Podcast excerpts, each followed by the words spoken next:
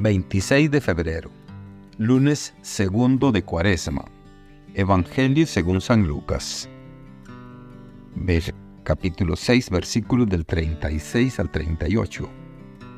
En aquel tiempo, Jesús dijo a sus discípulos, Sean misericordiosos como su Padre es misericordioso. No juzguen y no serán juzgados. No condenen y no serán condenados perdonen y serán perdonados. Den y se les dará. Recibirán una medida buena, bien sacudida, apretada y rebosante en los pliegues de su túnica. Porque con la misma medida con que midan, serán medidos. Palabra del Señor. Gloria a ti, Señor Jesús.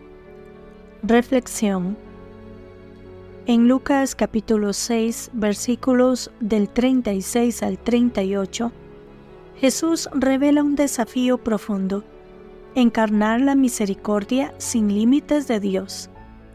Es un llamado a desmantelar nuestra inclinación a juzgar, condenar y retener el perdón, tendencias profundamente arraigadas en el corazón humano.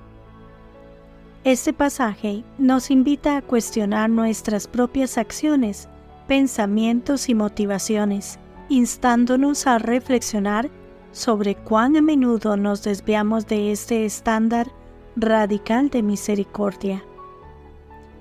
No juzguen y no serán juzgados. No condenen y no serán condenados.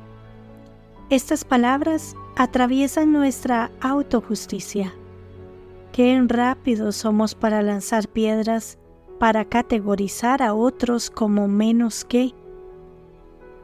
Nos enfocamos en las faltas percibidas, construyendo muros invisibles de separación. Sin embargo, Jesús nos recuerda que en el reino del amor de Dios no hay lugar para el juicio. ¿Quiénes somos nosotros para considerar a otro indigno de la gracia de Dios mientras pasamos por alto nuestras propias imperfecciones? Continúa, perdonen y serán perdonados.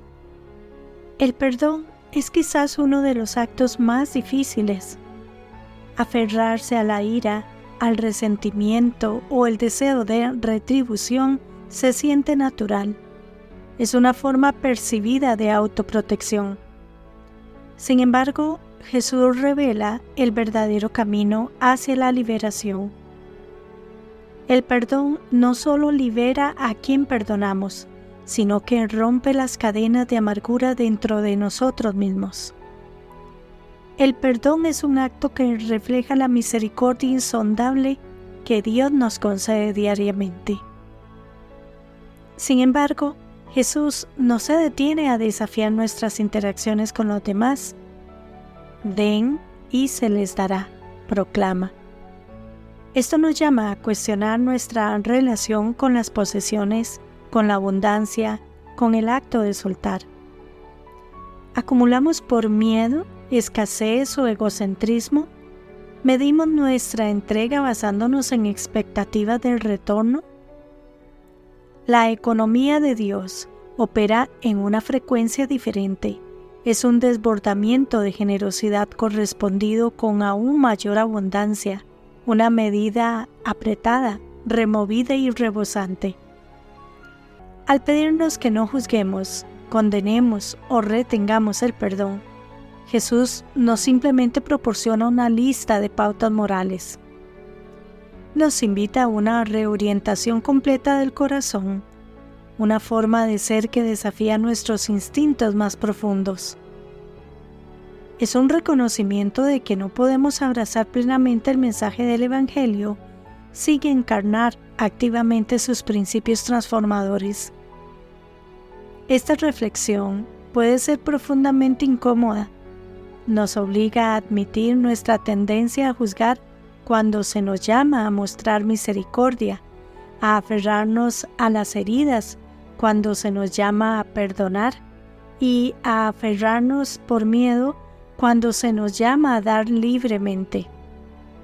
Sin embargo, es precisamente dentro de este malestar donde yace el crecimiento.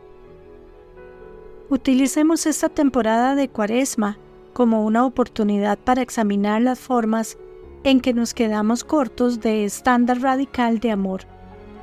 Busquemos el valor para ablandar nuestros corazones y reconocer que a los ojos de Dios todos necesitamos misericordia por igual y somos igualmente capaces de transformación. Al rendirnos a este proceso de conversión, nos abrimos para recibir aún mayores medidas de la gracia de Dios. Es a través del acto desafiante pero liberador de vivir el Evangelio, de extender misericordia, perdón y generosidad, incluso cuando desafía nuestros impulsos naturales, que caminamos hacia la verdadera libertad y plenitud. Que Dios les bendiga y les proteja.